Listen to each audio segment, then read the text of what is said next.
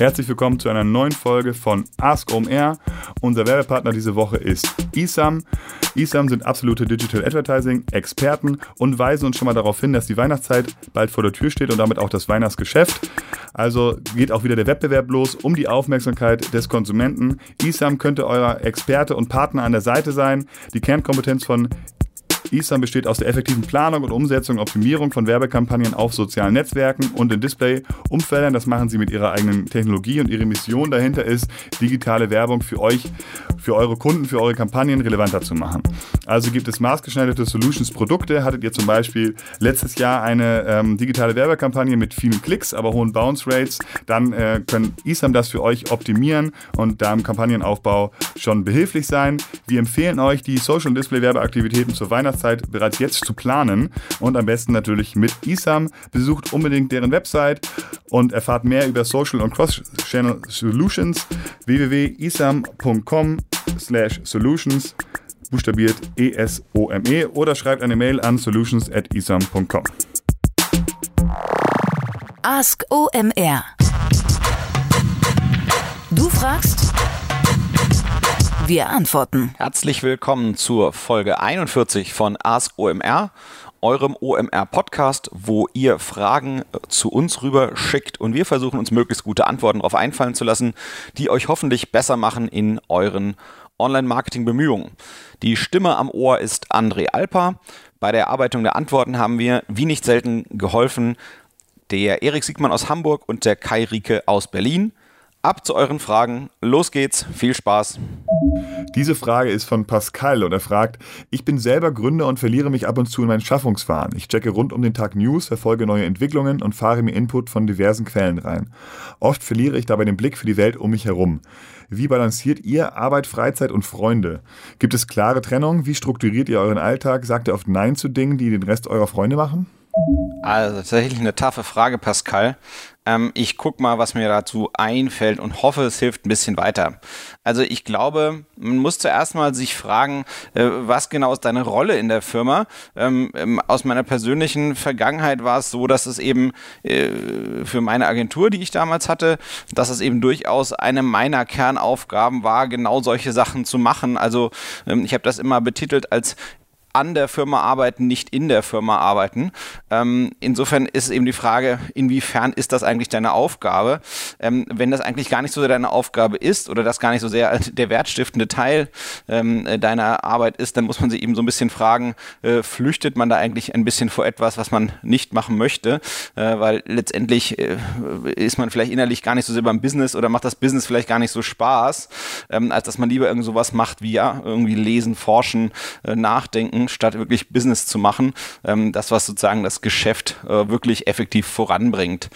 Ähm, also ich glaube, äh, im, im, Kern der Sache, vielleicht noch ein Gedanke vorab, bevor ich ähm, äh, an, die, an, die, anderen Facetten rankomme. Du hast ja genannt, Arbeit, Freizeit, Freunde. Ähm, mein Gefühl wäre, du bist also ein Ticken jünger, ähm, denn es fehlt noch ein ganz entscheidender äh, vierter Bereich, der auch Zeitallokation braucht, äh, und das ist Familie.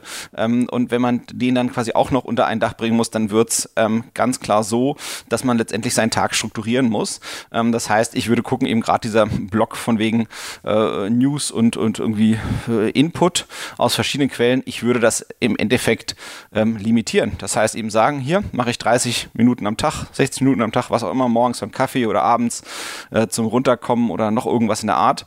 Ähm, und auch für den anderen Bereich kann man eigentlich nur ähm, empfehlen, einfach Zeitbudgets äh, einzu, einzurichten, dass man eben weiß, hey, ähm, äh, und ich glaube, man muss das jetzt nicht total mega fix sehen, äh, sondern eben sagen, hier, mein Ziel ist, äh, für gewissen Sachen bei der Arbeit das hier zu machen, für Wissen äh, das hier zu machen, für Freizeit das hier zu machen und eben zu sagen, hier, das soll ungefähr einen solchen Umfang, Zeitumfang meines Tages einnehmen und dann eben gucken, dass das nicht zu doll überschritten wird ähm, und dass man sich eben auch überlegt, wenn man die Ziele dafür steckt, für diese äh, Zeitbudgets und äh, Zeitabschnitte, die man dort allokieren möchte, dass man da wirklich nachdenkt, wie bei so einer Ernährungspyramide, ähm, was ist eigentlich das, was Spaß macht, wovon muss ich eigentlich wie viel machen, ähm, äh, weil man hat ja immer so diese Tendenz, da gab es ja diesen sehr süßen Artikel von dem Wait But Why Blog, ähm, dessen Autor auch schon auf der OMR-Konferenz war in 2017, der sehr, sehr cool ist. Der hatte so einen lustigen Begriff geprägt, der nannte sich Instant Gratification Monkey. Also im Sinne von, äh, wir, wir funktionieren teilweise wie so kleine Äffchen und stehen halt am meisten auf die Sachen, die uns halt schnell ein bisschen Spaß bringen. Ähm, und äh, ich kenne das von mir persönlich so, ja, wenn ich irgendwie da äh, in so einem äh, Flow-Modus bin und da wie im Rausch irgendwelche neuesten Entwicklungen angucke und kombiniere mit den Sachen, die ich bisher weiß und so, das ist ja immer so ein kleiner Kick, so ein bisschen. Und deswegen äh, hat man eben den Hang zu solchen Sachen und man muss eben gucken, dass man ja diesem Instant Gratification Monkey, dass man den halt so ein bisschen äh, im, im, in, unter Kontrolle hält und eben weiß, der, der darf von mir Besitz ergreifen, aber halt eben nur bestimmte Zeitmengen und dass man eben überlegt, okay, worauf müsste ich eigentlich die Menge meiner Zeit verwenden ähm, und, und wovon sollte ich eher nur ein bisschen machen und dass man sich eben so wie so eine Ernährungspyramide für seine eigenen Aktivitäten macht. Ich glaube, darüber könnte man auf jeden Fall nachdenken. So, und dann muss man eben gucken, ja, innerhalb von Business kann ich vielleicht eben so unterscheiden, was sind eher Routinen, was sind eher Gespräche mit Leuten, ähm, was ist vielleicht irgendwie so eine, so eine Wissens, äh, Wissens Aufsaugesituation ähm, und, und, und dann eben bei einem Freizeitbereich, äh, wie, wie mache ich das mit Freunden und Familie und so, ist ja allein auch solche Sachen gar nicht so einfach vereinbar. Und auch da muss man schaffen, schauen, dass die Sachen in Gleichgewicht kommen, was man sich eben selbst vorstellt. Aber ich glaube, es macht super Sinn, zu versuchen, sich bewusst zu machen, womit möchte ich eigentlich wie viel Zeit verbringen und das dann eben versuchen umzusetzen. Nächste Frage. Ich würde auf einer Landingpage gerne Lazy Load von Content implementieren, um die Seite schneller laden zu können und dem User eine bessere Experience zu bieten, anstatt eine Pagination zu verwenden. Was ist deine Empfehlung? Und welche modernen UI-UX-Ansätze findest du kritisch in Bezug auf SEO? Äh, danke für die Frage. Also ich glaube, da an der Schnittstelle zwischen äh, User Experience, User Interface Design und SEO, da gibt es unheimlich viel zu gewinnen, wenn man es richtig macht und äh, sehr einfach Sachen zu verlieren, wenn man es falsch macht. Insofern fragt die Frage bewusst in einen sehr schönen Bereich rein. Ich glaube, der Hintergrund der Frage ist ein bisschen dieser und ich würde den gerne erstmal erklären, damit das ein paar Leute mehr mit was von haben von der Frage. man möchte ja, wenn ähm, ein, ein, ein Besucher auf einer Landingpage landet, dass diese möglichst schnell äh, angezeigt wird. Und äh, ein, ein Weg, das zu tun, ist eben, äh, dass äh, möglichst wenig am Anfang angezeigt wird, oder zum Beispiel nur das, was überm Fold ist. Und der Rest der Seite, der drunter ist, dass der erst quasi sich nach und nach lädt. Dann, je, je schneller der Kunde die Inhalte zu Gesicht bekommt, je eher äh, kommt zu einer Conversion und je geringer die Wahrscheinlichkeit, dass der vielleicht wieder geht. Also man, diese Ladezeiten-Thematik äh, ist schon immens groß ähm, und wichtig und zwar für alle Kanäle, nicht nur für die Suchmaschinenoptimierung.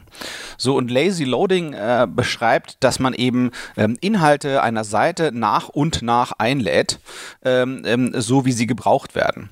So und das ist total gut und das ist für alle Kanäle super, außer es wird irgendwie ungeschickt gemacht, so dass es für den Suchmaschinenoptimierungsbereich Probleme bereitet. Denn es könnte sein, dass zum Beispiel irgendwie wichtige interne Verlinkung ähm, erst später nachgeladen wird und die Suchmaschine, die sozusagen versucht, die Seite zu verstehen, irgendwelche Probleme hat mit dieser Nachladeart Lazy Loading, ähm, äh, dass es eben dann diese internen Links, die zum Beispiel wichtig wären, um die ähm, äh, Infrastruktur der Seite der Suchmaschine gegenüber besser zu beschreiben, vielleicht nicht findet oder eben auch ja wichtige Contentstücke, die zeigen, Mensch, diese Seite ist zu diesem Thema eins der besten Ergebnisse im deutschen Internet und sollte deswegen vorne stehen.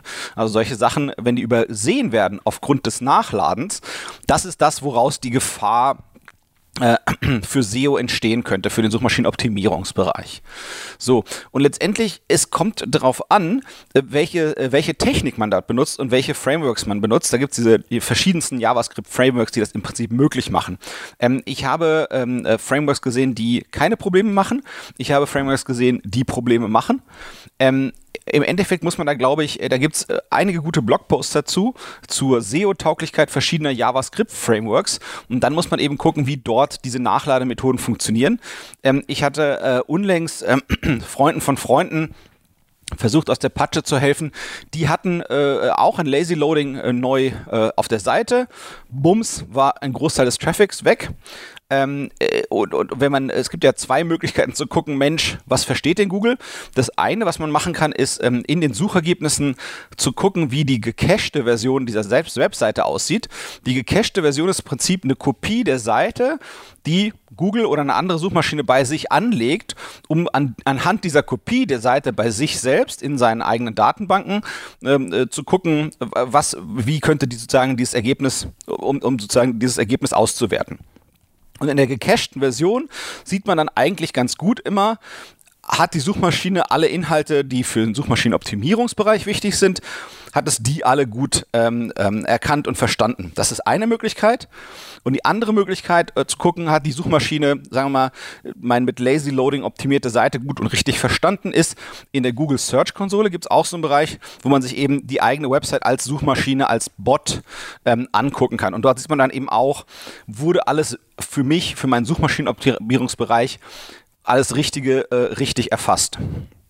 So, ähm, und, und in dem Fall, der mir da irgendwie, der vor ein paar Monaten da an mich rangetragen wurde, wo eben, wie gesagt, ein Freund einen Gefallen für einen anderen Freund eingeforderte, da war das eben so, dass tatsächlich durch diese beiden Methoden das, was gemacht wurde, richtig schien und trotzdem äh, funktionierte das Ding in der Suchmaschine nicht. Das heißt, ich glaube, ähm, das ist ein extrem wertvolles Tool. Man muss es halt vorsichtig benutzen äh, und durchtesten, bevor man es wirklich in der Breite einsetzt äh, und sicherstellen, dass man da eben ähm, das auf eine technische Art und Weise macht, ähm, die eben trotzdem für die Suchmaschine funktioniert und da immer eben ein waches Auge auch drauf haben. Ähm, ich würde da gerne noch einen weiteren Gedanken mitgeben, der manchmal hilft, so ein bisschen Kompromisse zu schaffen. Ich würde überlegen, ob es vielleicht, ich weiß nicht sozusagen, was die Intention der Landingpage ist, um die es hier geht, wo, wo hier drauf gefragt wird. Aber was ich zumindest eine Erwägung finde, finde, die man mal anstellen kann, ist, manchmal kann man ja, wenn man Paid Traffic akquiriert und den auf eine Landingpage schickt, parametrisiert man das ja ohnehin, weil man möchte es irgendwie ordentlich tracken. Und im Rahmen dieser Parametrisierung kann man ja auch entschließen, dass ich für den Bezahltraffic, den ich auf die gleiche Landingpage schicke, mit der ich auch Suchmaschinenoptimierung betreibe, gewisse Sachen anders mache. Ich kann zum Beispiel auch Content reduzieren. Ich kann zum Beispiel auch einen Lazy Loading machen, obwohl ich es für den SEO-Bereich vielleicht nicht machen würde. Das heißt, dass man wirklich guckt, ob ich gegebenenfalls, und das ist kein Cloaking, was im eine von Suchmaschinen äh, verbotene äh, Technik ist. Das heißt, ich stelle hier den Inhalt der Seite den Kunden nicht anders dar ähm, als der Suchmaschine, denn der Kunde, der organisch äh, äh, kommt, der sieht den, äh, die Seite, den Inhalt der Seite auf die gleiche Art und Weise wie die Suchmaschine, wenn sie auf die Seite kommt. Nur eben für den bezahlten Traffic, für den entscheide ich mich gegebenenfalls, irgendwelche Darstellungsoptionen anders zu wählen, wie sie vielleicht von der User Experience, User Interface nochmal eleganter sind oder am besten äh, hoffentlich eben auch als Maßgabe eigentlich besser für die nächsten Conversions. Das wäre so ein bisschen mein Tipp, wo man da nochmal ein bisschen erst experimentieren und rausholen kann gegebenenfalls. Kurze Unterbrechung und kurzer Hinweis auf die Podcast Roadshow mit dem Namen Local Heroes, die Podcast Roadshow für den Mittelstand. Die veranstalten wir OMR zusammen mit Media Impact, dem größten crossmedialen Vermarkter Deutschlands. Was erwartet euch da? Es gibt natürlich an, den, an jedem der Standorte ein Podcast Live-Interview geführt von Philipp Westermeier und einem Local Hero aus der jeweiligen Region. Wir sind am 22.11. in Dortmund, wir sind am 27.11. in Hannover und am 28.11. in Nürnberg. Das Ganze richtet sich vor allen Dingen an Mittelständler aus der jeweiligen Region, die mit digitaler Transformation in, in, in ihrem Unternehmen zu tun haben. Und jetzt ganz frisch reingekommen, ähm, erwarten euch auch an zwei von drei Standorten ein äh, Vortrag von dem Weltherausgeber Stefan Aust. Und deswegen äh, solltet ihr euch unbedingt jetzt schnell anschauen, ähm, wo er vor Ort ist und wo ihr euch die Tickets sichern könnt. Das ist nämlich unter omr.com slash roadshow. Wir freuen uns wirklich sehr, wenn ihr dabei seid bei unserer Roadshow und bis bald. Katrin fragt, wir haben online aufgrund von branchenüblichen Regularien kaum die Möglichkeit, echte Abschlüsse bzw. Käufe zu generieren. Wie kann ich es schaffen, durch Online-Werbung unsere Dienstleistungen und Produkte so zu bewerben, dass der User letztlich physisch in unserer Filiale auftaucht, um dort den Kauf zu tätigen? Gibt es Beispiele von anderen Unternehmen, die es schaffen, den Medienbruch charmant zu überbrücken? Äh, danke für die schöne Frage, Katrin. Ähm, ich glaube, man kann, äh, es gibt schöne Beispiele, meiner Meinung nach, für diese sogenannte mehrstufige Lead-Generierung. Ähm, äh, zum Beispiel, wenn man sich ähm, Hörgeräte-Akustiker anschaut, ähm, äh, da gibt es die Jungs von Here.com, äh, Audiobene. Ähm, ich glaube, die machen einen extrem guten Job. Die holen nämlich die Leute auch letztendlich offline in die Läden rein. Und ähm, im Bereich äh, Probefahrten äh, macht Tesla das, glaube ich, auch ziemlich geil. Also im Prinzip äh, immer der Kern der Sache ist, äh, die Werbung und Kommunikation findet digital statt ähm, äh, und eben nicht in der Fläche, also in den Filialen, äh, sondern in den Filialen muss aber eben die Transaktion passieren. Und ich glaube, das gibt's. Ähm, und was eben wichtig dabei ist, ist, dass man online den richtigen Anreiz schafft und die richtigen Log-Signale fähig ist zu setzen, die eben äh, ja, hinbekommen, dass, dass man wirklich dann eben das auch äh, offline, offline dort weiterläuft.